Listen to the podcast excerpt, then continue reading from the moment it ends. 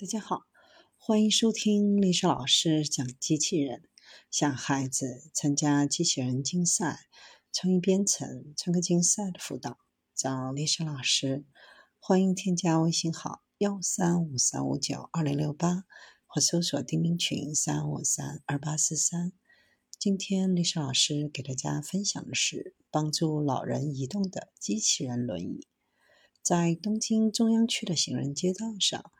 一辆机器人轮椅一边缓慢前进，一边播放提醒周围注意的语音。坐在轮椅上的老人对此非常满意。机器人轮椅和人步行的速度一样，并且能够感知季节的变化，移动过程也很平稳。这种帮助老年人短距离移动的机器人轮椅十分火爆。人们只需要在触摸屏上输入目的地。机器人轮椅就能自动带人前往。